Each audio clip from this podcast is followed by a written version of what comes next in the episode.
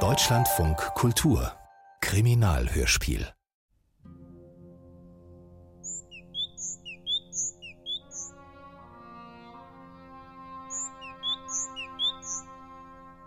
Rolf Nauer. Hallo, Vater. Erik hier. Was gibt's? Ich wollte nur mal fragen, wie es dir geht. Gut.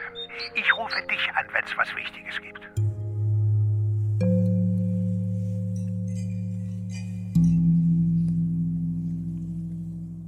Vergiss nie, was du gesehen hast. Kriminalhörspiel von Rainer Klute. Nach dem Roman Das Erbe des Bösen von Ilka Remes.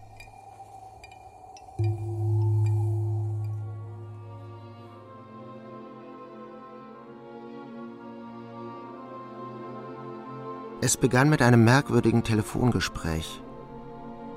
Vater war nach Berlin gereist, eine Stadt, die er noch nie in seinem langen Leben besucht hatte. 1937, zwei Jahre vor Beginn des Zweiten Weltkrieges, war er von Finnland in die Vereinigten Staaten gegangen, um dort Physik zu studieren. Nach Abschluss des Studiums hatte er Arbeit in der Raketenforschung der NASA gefunden. Zuerst in Huntsville und später in Cape Kennedy in Florida. Er war viel in der Welt herumgekommen, aber Berlin kannte er noch nicht, obwohl seinem Wissenschaftlerteam einige Koryphäen aus Deutschland angehört hatten. Die Amerikaner hatten nach Kriegsende 1945 in Peenemünde und andernorts deutsche Wissenschaftler für ihre Raketenforschung rekrutiert. Nach der Scheidung meiner Eltern war mein Vater nach Finnland zurückgekehrt, während ich mit Mutter nach London zog, wo ich studierte und später Katja, meine Frau, kennenlernte. Mit ihr gemeinsam gründete ich Gendo, mein inzwischen sehr erfolgreiches Biotechnologieunternehmen. Zurzeit machten wir Urlaub in Finnland. Ich habe gerade Vater angerufen. Er war seltsam kurz angebunden. Rolf mag es nicht, wenn man ihm nicht mehr zutraut, dass er alleine klarkommt. Aber es wäre höchste Zeit, dass er sich dran gewöhnt. Katja, bitte. Seine ganze Reise hat etwas Merkwürdiges. Wieso? Angeblich war er noch nie in Berlin und will sich die Stadt jetzt endlich mal anschauen. Ich weiß gar nicht, wo er dort wohnt. Ich fahre mal eben in seine Wohnung. Vielleicht gibt es dort irgendwelche Buchungsunterlagen.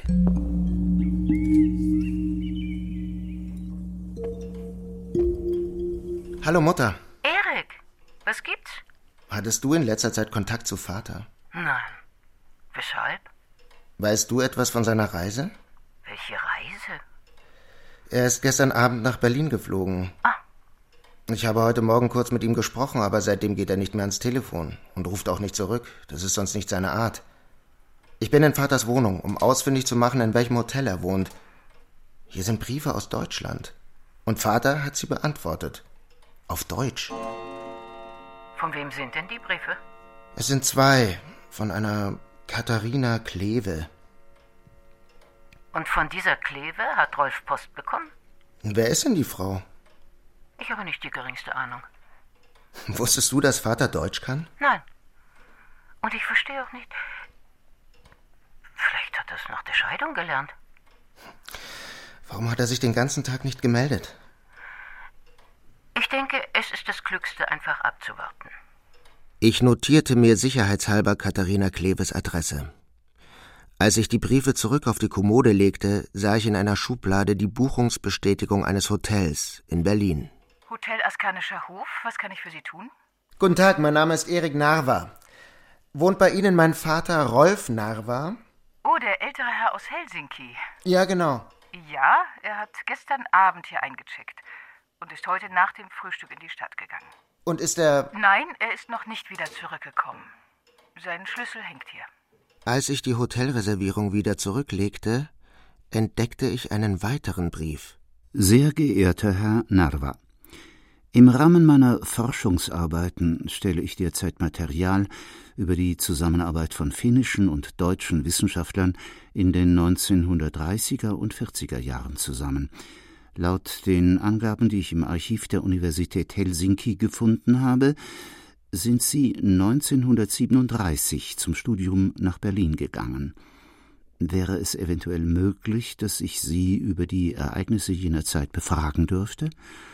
Mit freundlichen Grüßen Dr. Juhani Kohonen, Universität Helsinki. Was zum Teufel geht hier eigentlich vor?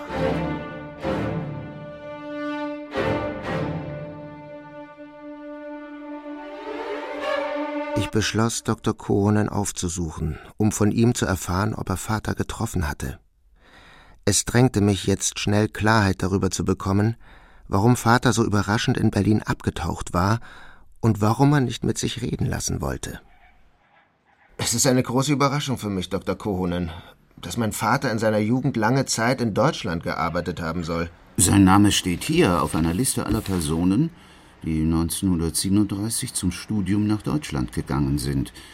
Und auch auf dieser Gästeliste der Gründungsfeier der Deutsch-Finnischen Gesellschaft. Im Herbst 1942 taucht sein Name auf. Mein Vater hat mir erzählt, er sei kurz vor dem Krieg von Finnland nach Amerika gegangen, um dort zu studieren, und zwar genau 1937. Dort hat er auch meine Mutter kennengelernt, Ingrid Sturmare, eine Schwedin, die ebenfalls für die Amerikaner arbeitete. Was war er denn von Beruf? Er war Physiker. Zuerst in Huntsville in der Raketenversuchsstation, die später zum Marshall Space Flight Center der NASA wurde, und dann in Cape Kennedy in Florida. Als Anfang der 70er Jahre das Apollo-Programm heruntergefahren wurde, ging er zu Lockheed nach Kalifornien, wo er bis zur Pensionierung blieb. Sicher wissen Sie, dass die USA nach Kriegsende eine große Anzahl deutscher Wissenschaftler rekrutierte, ja. speziell für die Raketenforschung. Ja. Die Verlegung der Deutschen nach Amerika war eine geheime Operation, über die erst nach der Eröffnung der Archive in den 90er Jahren genauere Informationen zu bekommen waren. Der berühmteste Protagonist der sogenannten Operation Paperclip war Werner von Braun. Sagt Ihnen der Name Katharina Kleve etwas? Hm, nein, nicht auf Anhieb. Aber das klingt alles sehr interessant für mich. Können Sie mich auf dem Laufenden halten? Ja, warum nicht? Aber jetzt fliege ich erstmal nach Berlin, um meinen Vater zu suchen. Ach, wann fliegen Sie? Mit der nächsten Maschine, die ich buchen kann. Ich fliege auch morgen nach Berlin zu einem Treffen mit einigen Kollegen von der Humboldt-Universität. Vielleicht können wir uns zwischendurch treffen. Ich würde gerne Ihren Vater kennenlernen. Versuchen Sie doch einen Platz in meiner Maschine zu buchen. Finnair 8.15 Uhr nach Tegel. Es muss sich um ein Missverständnis handeln. Das ist vermutlich jemand mit dem gleichen Namen. Mutter, es gibt nur einen Rolf Narva. Warum um Himmels Willen hätte dein Vater mich anlügen sollen? Weiß ich's. Er wird schon seine Gründe gehabt haben, seine Arbeit in Deutschland vor dir verheimlichen zu wollen. Und was für Gründe sollten das sein? Keine Ahnung. Ich hatte gehofft, du wüsstest es. Wenige Minuten später war ich wieder in Vaters Wohnung. Als ich sein Arbeitszimmer betrat, um nach weiteren Papieren zu suchen, erstarrte ich an der Tür. Der Inhalt sämtlicher Schränke und Schubladen war auf den Fußboden gekippt worden. Ein totales Chaos. Hallo? Ist er hier? Aus der Küche trat ein Mann in den Flur. Was tun Sie hier? Er hielt eine Waffe auf mich gerichtet und ging dabei ruhig zur Wohnungstür. Was haben Sie hier zu suchen? In der anderen Hand hielt er eine kleine, gerahmte Fotografie. Notrufzentrale? Hier war gerade ein bewaffneter Mann. Er hat. Bleiben Sie ganz ruhig.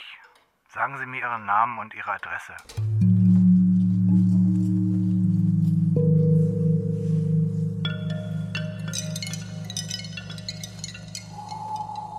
Während ich auf die Polizei wartete, inspizierte ich die Wohnung. Selbst die Küchenschränke hatte der Unbekannte durchwühlt. Wer war der Mann? Was suchte er hier?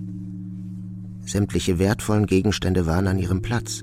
Nur an der Wand fehlte ein Foto. Das mit Vater vor einer riesigen Saturn V Trägerrakete.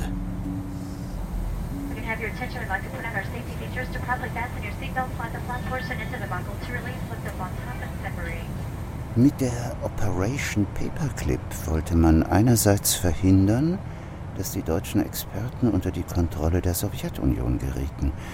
Andererseits wollte man ihre Kompetenz für die Vereinigten Staaten nutzen. Das besondere Interesse der Amerikaner richtete sich auf die V-2-Raketen und auf die Luftfahrttechnik. Erst 1982 fingen die US-Behörden an, sich für die Kriegsvergangenheit der Veteranen der Great Stone, Pershing und Apollo-Programme zu interessieren. die inzwischen ihr Rentnerdasein in Kalifornien und anderswo genossen. Möglich, dass der Fall ihres Vaters ähnlich gelagert war. Nein, das möchte ich mir nicht wirklich vorstellen.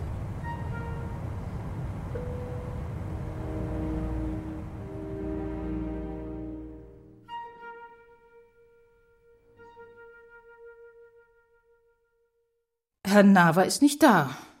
Hier haben Sie den Schlüssel, Zimmer 21. Ihr Bruder war vorhin da und hat nachgesehen. Mein Bruder? Ich habe keinen Bruder. Da war jemand im Zimmer meines Vaters? Ja. Vor knapp einer Stunde war hier der Sohn von Herrn Nava. Ich dachte, er sei derjenige, der zuvor angerufen hatte. Nein, der Anrufer war ich. Hier ist mein Pass. Und ich bin Herrn Navas einziger Sohn. Und jetzt möchte ich wirklich gerne das Zimmer meines Vaters sehen. Ich komme mit. Das Zimmer sah nicht so aus, als hätte dort jemand etwas gesucht. Als nächstes machte ich mich auf den Weg zu Katharina Kleve. Sie wohnte nicht weit weg vom Hotel, in der Niebuhrstraße, aber ihr Name war auf dem Türschild nicht zu entdecken. Da beschloss ich, zur Polizei zu gehen. Eine Vermisstenanzeige. Lassen Sie uns dann noch bis heute Abend warten. Sagen wir 22 Uhr. Sollte sich Ihr Vater bis dahin nicht gemeldet haben, nehmen wir die Anzeige auf. Einverstanden? Gut. Dann suche ich noch eine Katharina Kleve. Ich meinte, sie wohnt in der Niebuhrstraße, aber dort kann ich sie nicht finden. Innerhalb weniger Sekunden hatte der Polizist auf seinem Bildschirm die aktuelle Adresse ausfindig gemacht. Ein Pflegeheim in Lichterfelde, im Südwesten von Berlin. Danke. Könnten Sie mir freundlicherweise ein Taxi bestellen?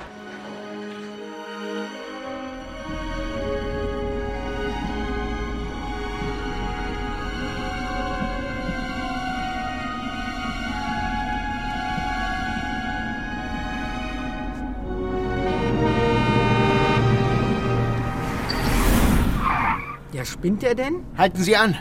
Wie bitte? Drehen Sie um! Folgen Sie dem Wagen, der uns gerade entgegengekommen ist. Nee, dann mache ich nicht. Das ist mir hier viel zu gefährlich. Ist alles in Ordnung mit Ihnen? Ja, ja. Ich dachte nur gerade, ich hätte meinen Vater in dem Wagen gesehen. Also gut, fahren Sie weiter.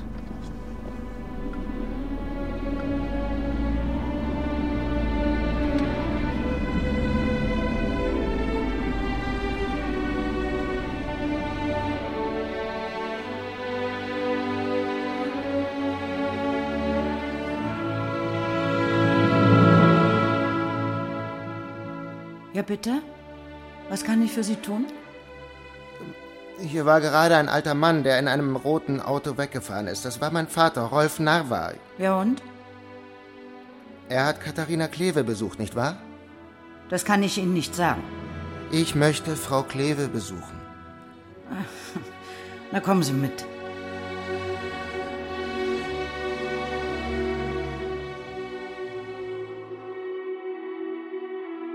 Guten Tag, Frau Kleve. Ich bin Erik Narva, der Sohn von Rolf Narva. Der Sohn von Rolf? Setzen Sie sich doch bitte. Er hat kein Wort davon gesagt, dass. Sie waren hier. Wer? Ich kann mich an den Namen nicht erinnern. Ein junger Mann, der Rolf herumkommandiert hat. Sah ein bisschen aus wie Gruppenführer Zwick. Was? Kennen Sie Zwick? Nein. Ein eiskalter Mann. Erzählen Sie mir etwas über Rolf. Rolf? Ja, hm, Hans hat mich betrogen. Aber es war eine Kleinigkeit gegenüber dem, was Rolf getan hat. Ich glaube auch nicht mehr an ihre Wunderbomben. Nichts kann uns mehr vor dem Untergang retten. Weder Technik noch Wissenschaft. Gestern habe ich zu Ingrid gesagt, das Ende ist nahe. Ingrid? Die Russen stehen schon in Danzig und Königsberg. Ingrid Sturmare. Ingrid glaubt mir nicht. Ihr Institut läuft ja auch fast normal weiter. Ingrid will immer alles schönreden. Ihr Institut? Das Institut für Eugenik. Rassenhygiene? Ja. Ich komme gleich zurück. Warum gehen alle gleich wieder weg? Sie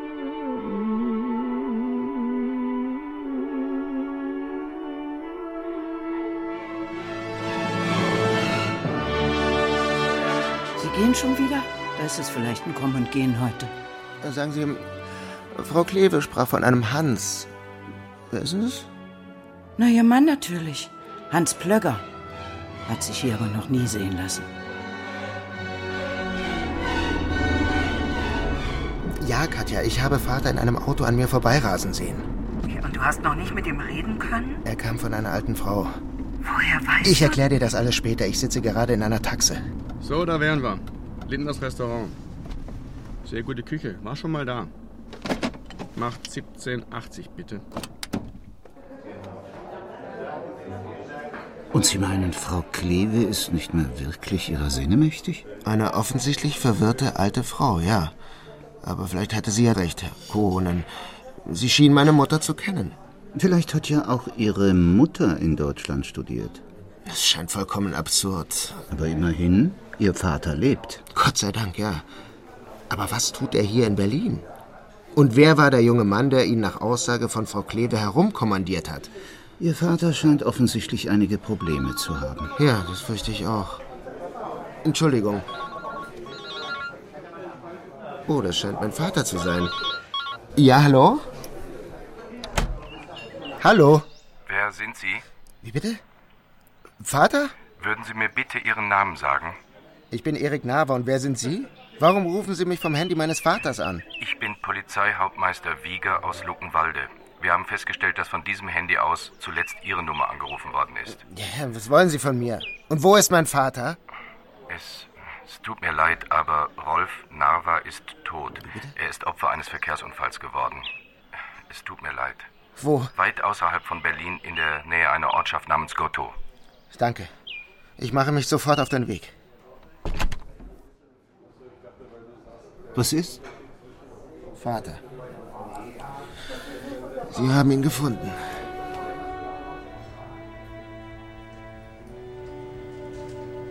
Der Tod Ihres Vaters tut mir sehr leid, Herr Narva. Unsere Kollegen vernehmen Anwohner von Gotto, Kummersdorf und Umgebung, um möglicherweise etwas über den flüchtigen Autofahrer herauszufinden. Mehr können wir im Augenblick nicht tun.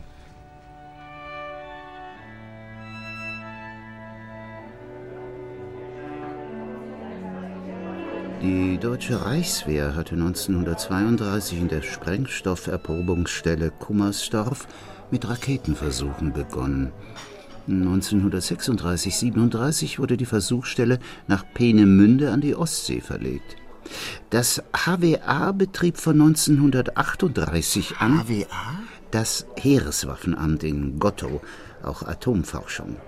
Auch Werner von Braun hat dort seine Karriere begonnen. So langsam fügt sich einiges zusammen. Übrigens habe ich im Archiv des Instituts für politische Wissenschaft Hinweise darauf gefunden, dass ihre Mutter in den 40er Jahren tatsächlich hier in Berlin am Kaiser-Wilhelm-Institut studiert hat. Was ist das für ein Institut? Das war die Forschungsstelle des Dritten Reiches für Anthropologie, menschliche Erblehre und Eugenik.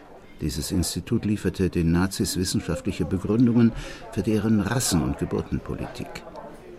Ihre Mutter hat hier zum Thema Rassenhygiene promoviert. Wirklich? Ich glaube, ich kenne meine Eltern gar nicht richtig. Die Promotion ihrer Mutter ist von Professor von Verschür angenommen worden, dem Leiter des Kaiser-Wilhelm-Institutes.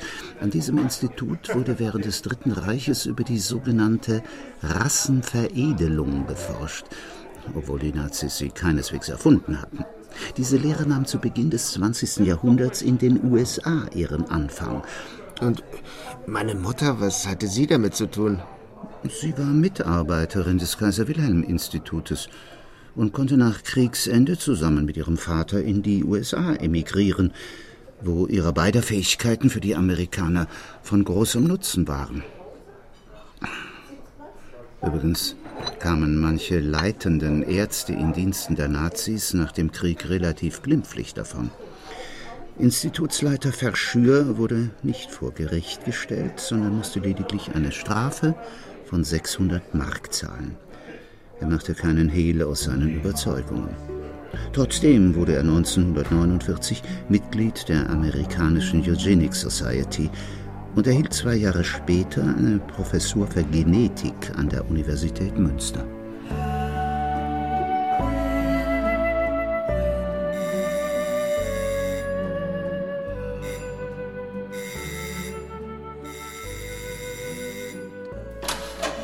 Wen suchen Sie denn?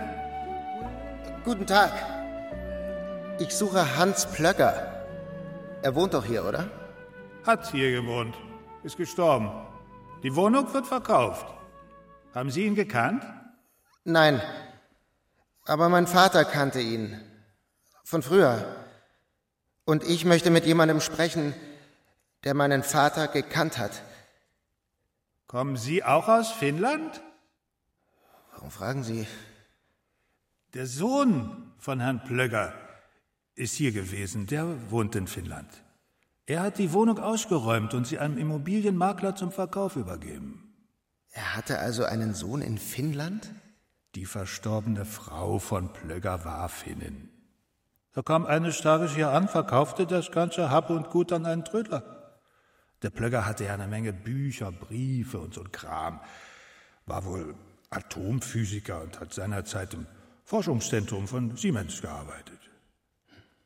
Kennen Sie zufällig den Namen dieses Trödlers? Ein sehr aufdringlicher Mann. Warten Sie, hier auf dem Regal liegt noch eine Visitenkarte, die er mir in den Briefkasten gesteckt hat. Sharif Rastegar. Wahrscheinlich ein Türke. Oder Araber.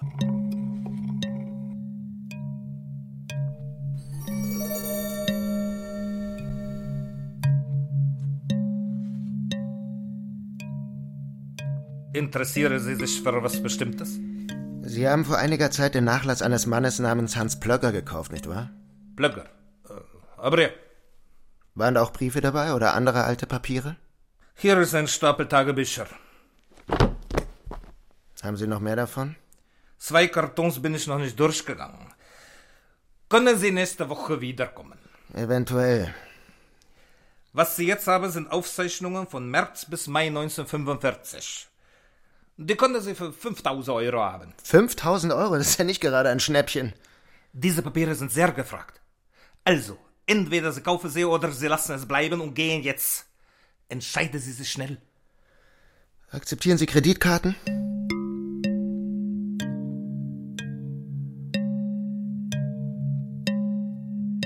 Guten Tag, Herr Naber. Schneider. Ich bin hier im Bundeskriminalamt zuständig für Terrorabwehr. Man sagte mir, Sie haben Informationen über einen geplanten Anschlag.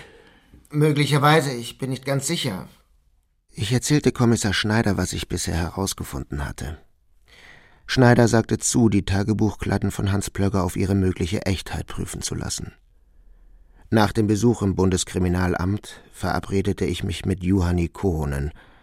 Er wollte am nächsten Morgen nach Helsinki zurückfliegen. Wir trafen uns wieder bei Lindners. Der Taxifahrer neulich hatte mit seiner Empfehlung recht gehabt. Es war wirklich ein angenehmer Ort. Genau das Richtige für mich in meiner angespannten Situation. Ich habe inzwischen eine Menge Literatur durchforstet. Dabei bin ich auf ein Buch gestoßen. Deutsche Medizin im Dritten Reich. Das enthält eine kleine, aber sehr interessante Erwähnung. In der von Professor von Verschür seit 1942 geleiteten Abteilung für Rassenhygiene des Kaiser Wilhelm Institutes ist eine Wissenschaftlerin namens Karin Magnussen tätig gewesen. Sie war spezialisiert auf Zwillingsforschung, besonders im Hinblick auf die Augen. Das Forschungsmaterial bekam sie unter anderem von Josef Mengele aus Auschwitz. Und diese Karin Magnussen hatte dem Buch zufolge eine junge schwedische Assistentin namens Ingrid Stormare. Meine Mutter? Ja, Erik, offensichtlich. Wird noch mehr über sie gesagt? Nein, nur diese eine Erwähnung. Ich versuche den Weg der deutschen Wissenschaftler nachzuvollziehen, die nach dem Krieg ihre Forschung nahezu nahtlos im Auftrag der Amerikaner fortgesetzt haben. Die Amerikaner haben Menschenversuche durchgeführt. Auch. Ja. Das Thema unterlag in den USA absoluter Geheimhaltung. Es gab ein Forschungsprojekt der Vanderbilt-Universität in Nashville, das von der renommierten Rockefeller-Stiftung finanziert wurde. Bei dieser Versuchsreihe wurde mehr als 800 schwangeren Frauen in Mütterberatungsstellen eine Nährlösung eingeflößt, von der die Mütter glaubten, sie sei ihrer Gesundheit und der ihrer Babys zuträglich. In Wirklichkeit enthielt das Getränk radioaktives Eisen, das innerhalb einer Stunde nach der Einnahme über den Kreislauf der Mutter auch im Blutkreislauf des Fötus landete. Bei der späteren Kontrolle wurde den Müttern Blut entnommen, um Aufschluss darüber zu gewinnen, welche Auswirkungen die verabreichte Radioaktivität auf den Organismus hatte. Und wie wirkte es sich aus? Ein Teil der geborenen Kinder erkrankte im Alter von wenigen Jahren an Krebs, was in der Vergleichsgruppe nicht festgestellt wurde. Dass man sowas auch noch wissenschaftlich gefördert hat. Genau darum wurde es ja lange Zeit absolut geheim gehalten. Wie sieht's aus? Noch ein Verdauungsschnäpschen? Oh, nee, danke. Äh, danke. Ich musste mit Mutter reden.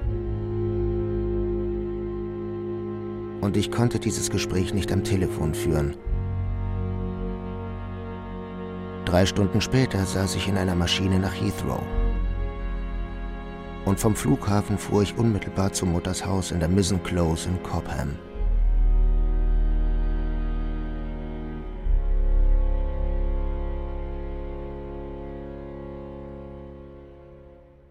Mutter, du musst mir jetzt alles erzählen. Es gibt Dinge, über die ich schweigen werde. Mutter. Manchmal ist man eben gezwungen, Entscheidungen zu treffen und zu handeln. Ich will hören, was du getan hast. Ich war mit Untersuchungen im Rahmen der rassehygienischen Forschungen befasst. Ja. Aber damit haben nicht die Nazis angefangen. Du weißt selbst, dass in Amerika damit begonnen wurde, in Cold Spring Harbor. Dort stand die Wiege der Rassehygiene. Hör auf, die Dinge zu verdrehen. Ich will hören, was du im Krieg gemacht hast. Unser Institut für Eugenik in Berlin-Dahlem wurde von der Rockefeller Stiftung finanziert. Du warst Eugenikerin in Nazi-Deutschland. Ihr habt zu Forschungszwecken Zwillingsaugen verwendet, die euch Josef Mengele zur Verfügung gestellt hat. Was hätte ich denn tun können? Als junge Assistentin. Ich wollte forschen. Zum Wohl der Menschen arbeiten. Man hat mir gesagt, die Augen stammten von Personen, die eines natürlichen Todes gestorben seien. Später hörte ich, dass sie von Menschen stammten, die ohnehin gestorben wären. Ich tat, was mir meine Vorgesetzten befahlen. Ich kannte den wahren Ursprung des Forschungsmaterials nicht. Und Vater? Er war am deutschen Atombombenprogramm beteiligt, obwohl er sich eigentlich auf die Weltraumforschung konzentrieren wollte. Er hätte seine Taten bereut, sagte er. Welche Taten? Dein Vater hat am Ende des Krieges geholfen, Material zu verstecken, das sie hergestellt oder benutzt haben. Was für Material? Schweres Wasser. Uran. Sie haben Uran versteckt? Wo? Irgendwo im Thüringer Wald, genauer weiß ich es nicht. Das ist eine ziemlich kühne Behauptung. Wer hat Ihnen das erzählt? Ich habe gestern in England mit meiner Mutter gesprochen. Konnte sie genauere Informationen zum Versteck geben? Nein, aber das könnte in den Tagebüchern von Hans Plögger erwähnt sein, die ich bei dem Nachlasströdler gekauft habe. Ich werde gleich nochmal hinfahren und versuchen, auch noch den Rest zu erwerben. Herr Nava, Sie sollten nicht allzu große Bedeutung in das legen, was Sie in irgendwelchen obskuren Tagebüchern finden. Wie bitte? So manches dubiose Tagebuch hat sich früher schon mal als das Machwerk eines Spinnes entpuppt. Denken Sie an die Hitler-Tagebücher im Stern. Für uns vom BKA besteht kein Anlass, in dieser Sache Ermittlungen aufzunehmen. Wir werden unseren Kollegen vom englischen MI5 einen Tipp geben. Die sollen sich darum kümmern. Und ich hoffe, dass auch Sie sich mit Spekulationen über dieses Uranversteck zurückhalten, Herr Nava. Das Thema ist zu ernst. Ich spekuliere nicht, Verzeihung, Herr Nava, ich habe mich vielleicht ungenau ausgedrückt. Sie sollten Ihre Nachforschungen einstellen.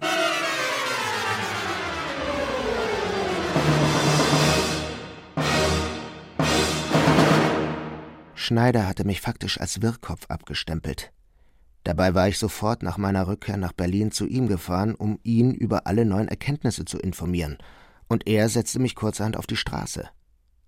Vom BKA fuhr ich unmittelbar zu Sharif Rastegars Laden im Wedding. Drinnen war es düster und still, aber hinten im Laden brannte Licht. Dort bewegte sich eine dunkle Gestalt, aber das war nicht Rastegar. Irgendwie kam mir dieser Mann bekannt vor. Er hatte neben Vater in dem Auto gesessen, das kurz vor Katharina Kleves Pflegeheim an meinem Taxi vorbeigebrettert war.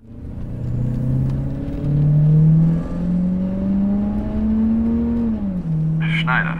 Hier ist Erik Nava. Was wollen Sie denn noch? Ich war gerade bei dem Trödler in der Lorzingstraße. Dort war der Mann, der mit meinem Vater zusammen Katharina Kleve besucht hat. Er hat Tagebücher von Hans Plögger verbrannt und dabei den ganzen Laden in Brand gesteckt. Rufen Sie die Feuerwehr. Wo sind Sie jetzt? Ich sitze in einem Leihwagen und folge dem Brandstifter. Was? Wir haben gerade die Abfahrt zum Flughafen Tegel passiert. Sind Sie wahnsinnig? Halten Sie sofort an! Hören Sie auf, dem Wagen zu folgen! Zu spät. Wir sind schon fast da. Ich verfolgte den Mann zum Eincheckschalter der British Airways. Es gelang mir, ein Ticket für denselben Flug zu kaufen. Ich musste mich beeilen, um noch rechtzeitig an Bord zu kommen. Drei Stunden später spurtete ich hinter meinem Unbekannten durch den Terminal von Heathrow. An einem Nebenausgang sah ich ihn gerade noch in einen wartenden grünen Ford steigen und im Gewusel vor dem Flughafen verschwinden. Flüchtig hatte ich einen dunkelhaarigen Mann mit Schnurrbart am Steuer wahrgenommen.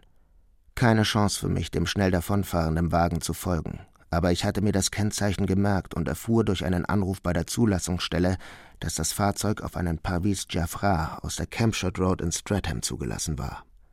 Schneider vom BKA hatte doch seine englischen Kollegen vom MI5 ins Spiel gebracht. Eine halbe Stunde später saß ich tatsächlich einem Mr. Griffin gegenüber und schilderte ihm die Ereignisse der letzten Tage. Hm, dass die Nazis angereichertes Uran versteckt haben sollen? Eine ziemlich wilde These. Kann sein, dass wir irgendwann mit Ihrer Mutter sprechen müssen. Aber vorerst interessieren uns die Verbindungen Ihres Vaters zu Hans Plögger. Woher wissen Sie? Wir verfügen über gewisse Informationen, die der Geheimhaltung unterliegen. Was ist denn in Finnland passiert? Wir beantworten keine Fragen, wir stellen sie. Uns interessiert Ihre Behauptung, eine Person, die etwas über das angereicherte Uran wissen könnte, sei von Berlin ausgerechnet nach London geflogen. Hier. Fahrzeughalter und Adresse. Danke. Wir werden versuchen, den Mann anhand der Bilder der Überwachungskameras in Heathrow zu identifizieren.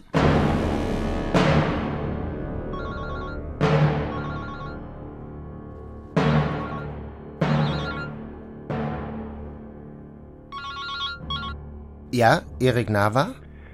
Hier spricht Rechtsanwalt Veli Tirkonen aus Helsinki. Sind Sie der Sohn von Rolf Narva?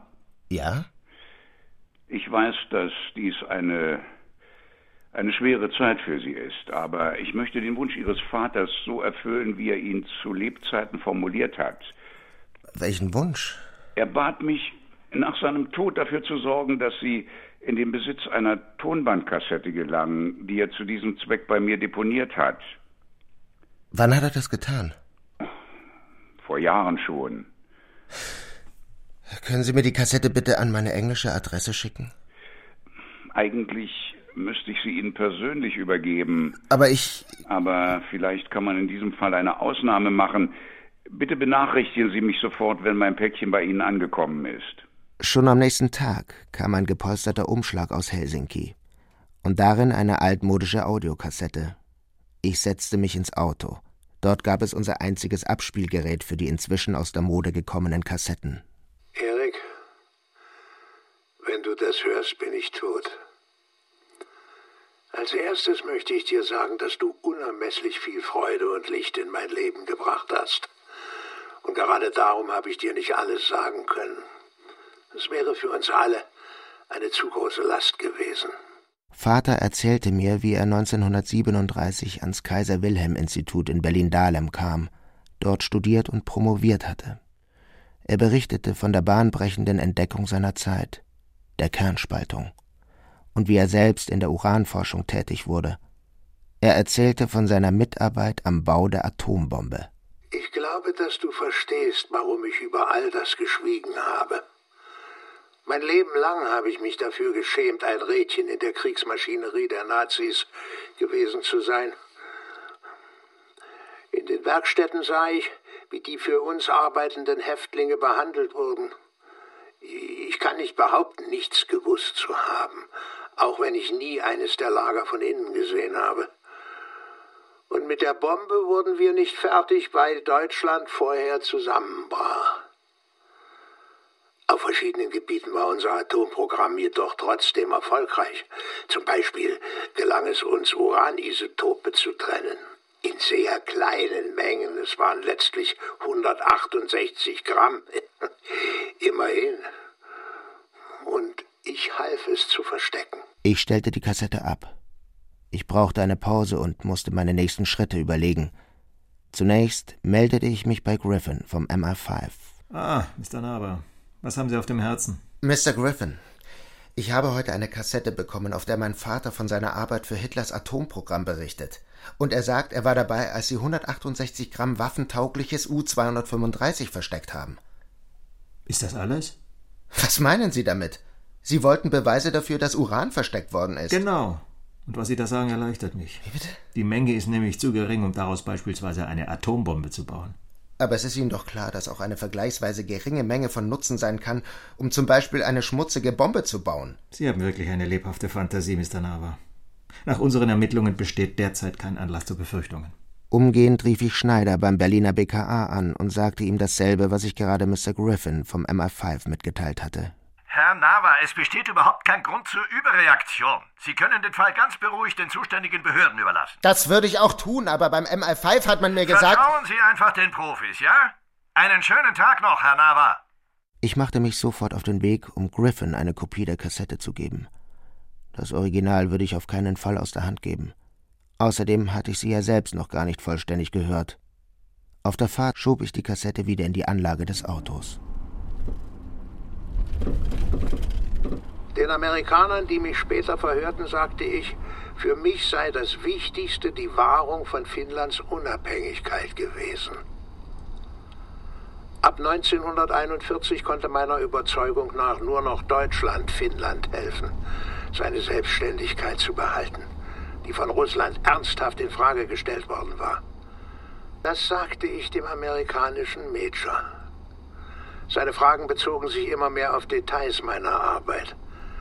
Und dann boten sie mir zu meiner Überraschung an, in die Vereinigten Staaten überzusiedeln und dort in Werner von Brauns einzigartigem Team für sie zu arbeiten.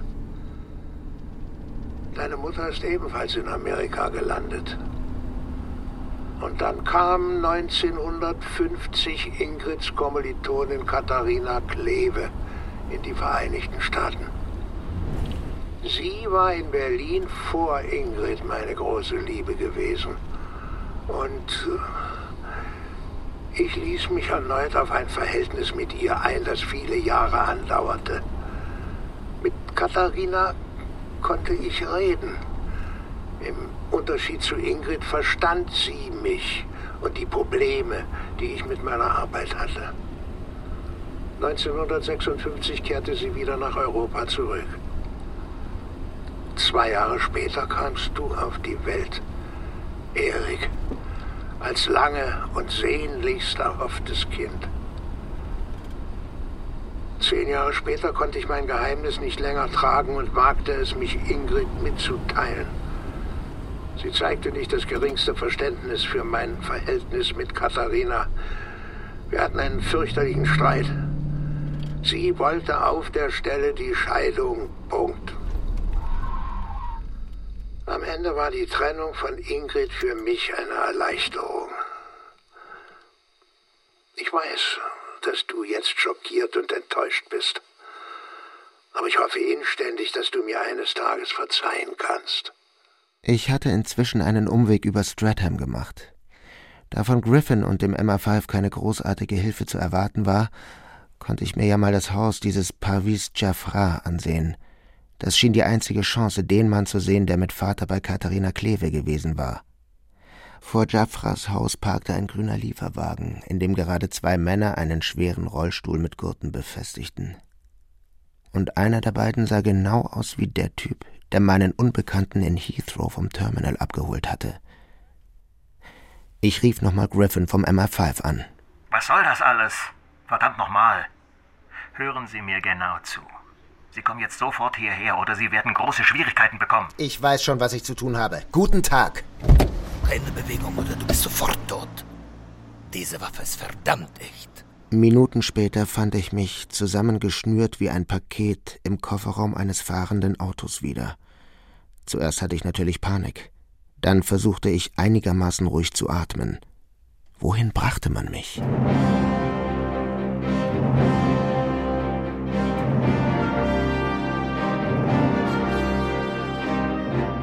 Hier komme ich ins Spiel.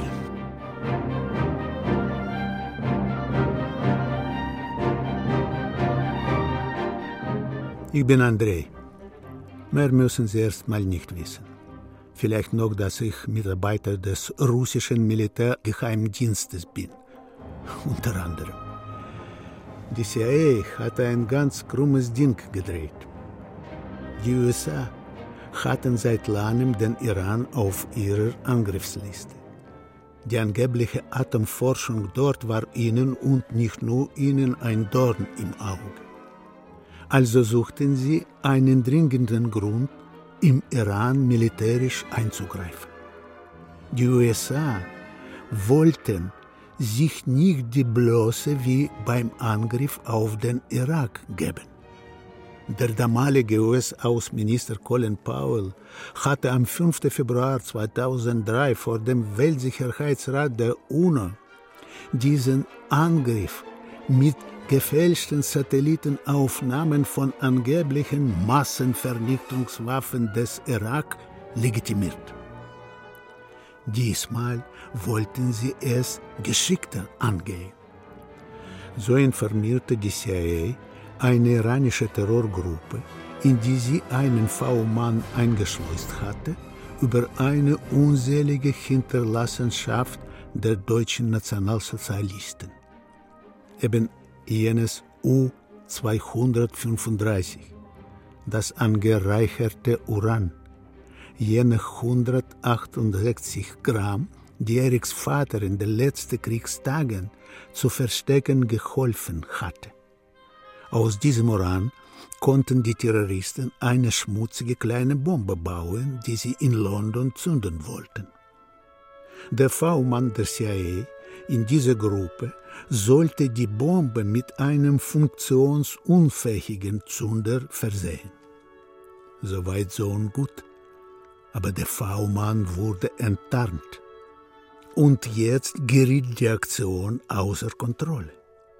Natürlich hatten die CIA-Mitarbeiter in London niemanden außerhalb ihrer Organisation in Kenntnis über ihre Machenschaften gesetzt, schon gar nicht ihre Kollegen vom MI5.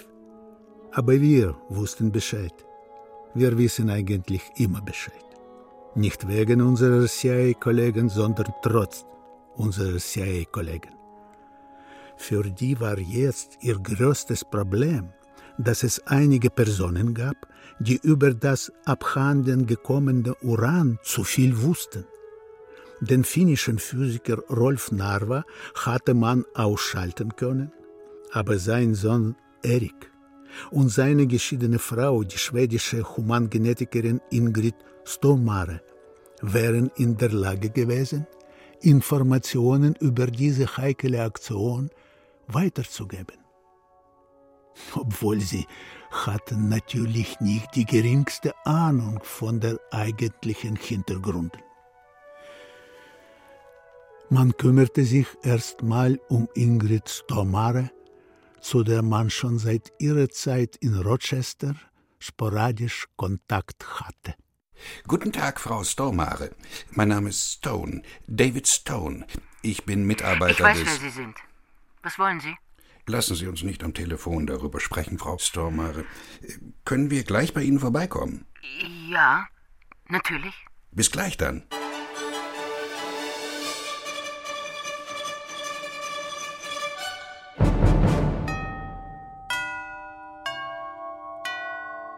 Gut, dass Sie so schnell. Guten Tag, Frau Stormare. Wir haben Ihnen was mitgebracht. Erik! Das ist alles in Ordnung, Mutter. Erik, was sind das für Leute? Das sind wahrscheinlich Terroristen. Ruhe! Fackelt die Bude hier ab. Erik! Ingrid! Helfen Sie mir. Rufen Sie einen Krankenwagen. Ist noch jemand im Haus? Nein, sicher nicht. Nun machen Sie schon. Katja. Wir müssen erst mal raus hier. Ein Krankenwagen ist unterwegs. Ich bringe Sie mit meinem Van ins Krankenhaus. Es geht schneller, als auf den Krankenwagen zu warten. Was. Was ist passiert? Wir reden im Krankenhaus. Sie haben die Bombe. Was sagen Sie da? Wir müssen die Polizei verständigen. Diese Terroristen haben die Bombe in einem dunkelgrünen Lieferwagen versteckt. Welche Marke? Weiß ich genau. Citroën vielleicht oder Vauxhall. Auf der Rückseite steht ein Name, der mir im Moment nicht mehr einfällt. Zum Multikrankenhaus hätten wir hier abbiegen müssen. Wir haben jetzt Dringenderes zu erledigen.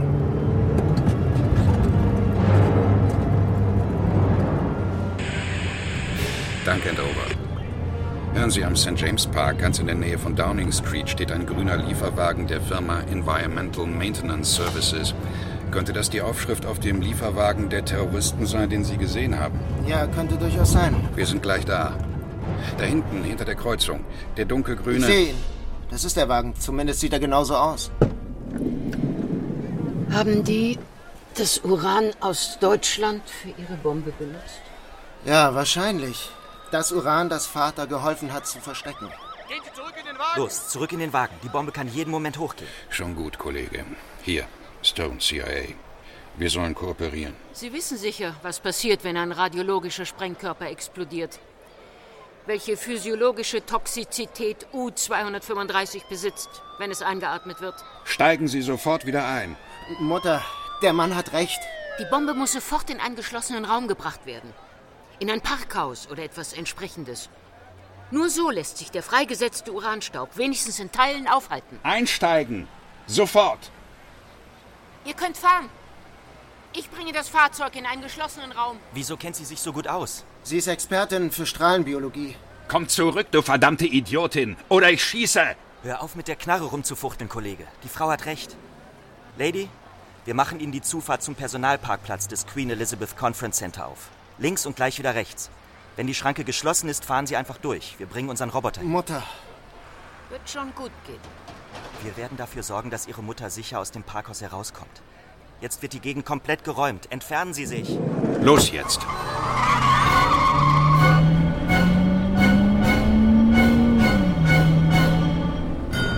Unglaublich. Deine Mutter hat wirklich Mut. Nein, sie hat ihre Wahl getroffen.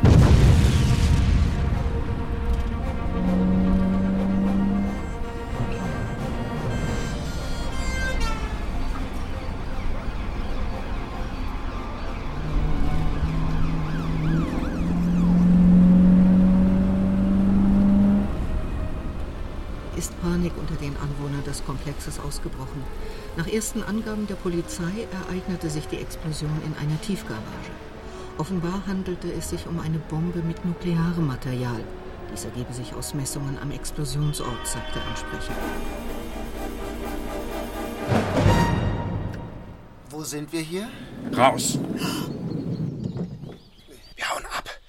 Lass uns in verschiedene Richtungen laufen. Maul halten! Wo ist die Kassette? Was? Die Frage kam so überraschend, dass ich einen Moment brauchte, bis ich begriff, was der Mann überhaupt meinte. Vaters Kassette. Wie konnte der Amerikaner davon wissen? Antworte! Wo ist die Kassette? Ich weiß es nicht. Sie ist irgendwo. Deine Frau stirbt in drei Sekunden. Wenn du mir nicht sagst. Nehmen Sie die Waffe weg. Ich, ich habe die Kassette. Sie ist in meiner Tasche. Ich hole sie jetzt raus. Aber vorsichtig. Und ganz langsam. Gib sie her. Danke. Und jetzt goodbye. Ich, ich bin okay. Er ist getroffen. Wer hat da? Aus einem Gebüsch trat ein Mann mit einem Gewehr. Ich erkannte ihn sofort. Das war der Mann aus Vaters Wohnung in Helsinki. Ja, ich war es, in der Tat. Und ich wusste, was ich wollte.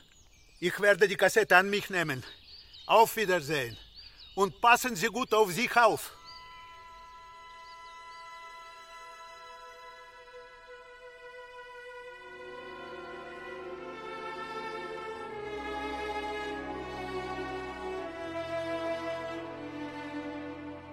Dabei haben die Anwohner noch Glück gehabt. Hätte die Explosion in Freien stattgefunden, wäre die Umgebung von Whitehall weiträumig verstrahlt worden.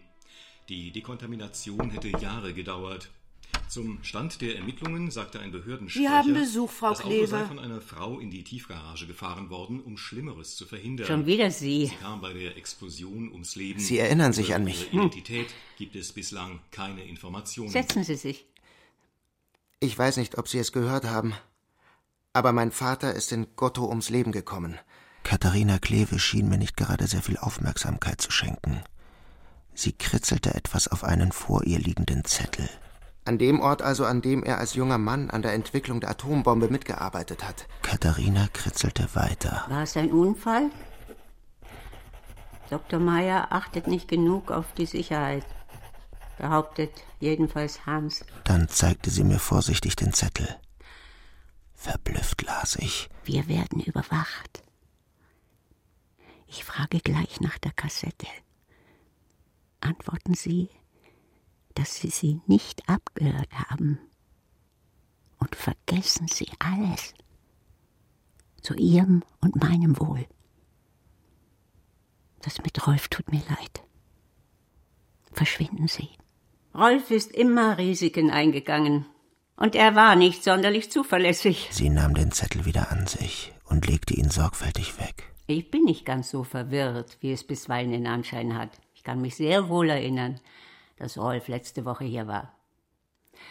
Er hat mir von einer Kassette erzählt, die er besprochen hat, eine Art Testament. Ist sie schon bei Ihnen angekommen? Ja. Ich. Ich habe die Kassette erhalten. Aber ich hatte kaum Gelegenheit, sie mir anzuhören, und jetzt ist sie mir abhanden gekommen. Gut. Sie haben viel von Rolf. Ich meine äußerlich. Aber Sie sind sicher keiner, der den Mund nicht halten kann. Ja. Es war. Es war sehr schön, Sie zu sehen. Ich muss jetzt gehen. Auf Wiedersehen, Frau Kleve. Auf Wiedersehen, Erik. Auf dem Weg zur Eingangshalle öffnete sich unvermutet eine Tür vor mir. Ein Mann trat auf den Flur. Es war derselbe Mann, dem ich in Vaters Wohnung in Helsinki begegnet war.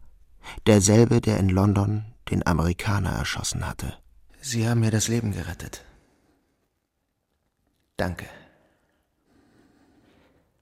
Aber Sie haben einem Sohn das Testament seines Vaters genommen.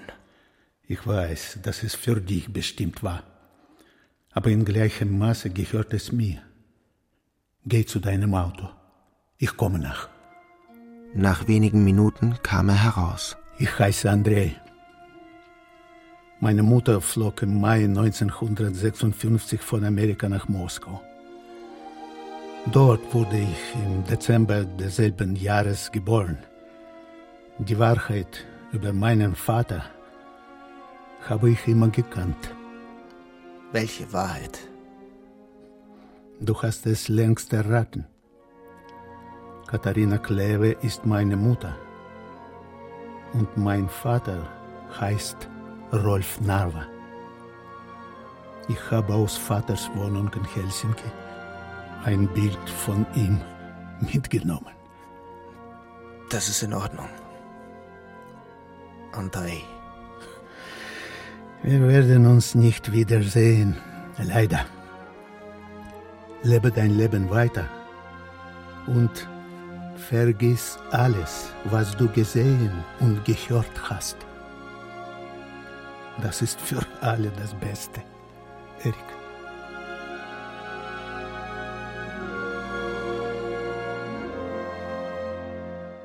Vergiss nie, was du gesehen hast. Kriminalhörspiel von Rainer Klute. Nach dem Roman Das Erbe des Bösen von Ilka Remes. Übersetzung aus dem Finnischen Stefan Moster. In der Rolle des Erik Narva hörten Sie Florian von Manteuffel. In weiteren Rollen Hans Teuscher, Uta Halland, Susanne Heidenreich, Norbert Beilharz, Katharina Matz, Nadja Schulz-Berlinghoff, Susanne Horn, Marie Gruber, Michael Stiller, Gerd Grasse, Christian Gaul, Jörg Löw, Boris Burgstaller, Gunther Schoß, Viktor Schulmann, Jens Winterstein, Christian Brey, Christiane Weiß, Andreas Rubniak, Rosi Knoden. Gerade erreicht uns diese aktuelle Nachricht. Luftstreitkräfte der USA haben den Iran angegriffen und nukleare Forschungseinrichtungen des Landes bombardiert. Der amerikanische Präsident sagte, das Bombenattentat von London sei der klare Beweis dafür, dass das Land über Massenvernichtungswaffen verfüge. Die deutsche Bundeskanzlerin erklärte, dass es zu einem Militärschlag keine Alternative gegeben hat. Der Iran spricht von einem völkerrechtswidrigen Angriff. Teheran kündigt Vergeltung an. Israel versetzte die Armee in Alarmbereitschaft. Außerdem wurde mit der Mobilmachung begonnen. Technik Sabine Klunzinger und Gunda Herke, Sonja Rebel. Ton Rolf Knapp und Thomas Monajan, Andreas Narr, Alexander Brennecke. Regieassistenz Beate Becker. Regie Rainer Klute. Produktion Deutschlandradio Kultur 2013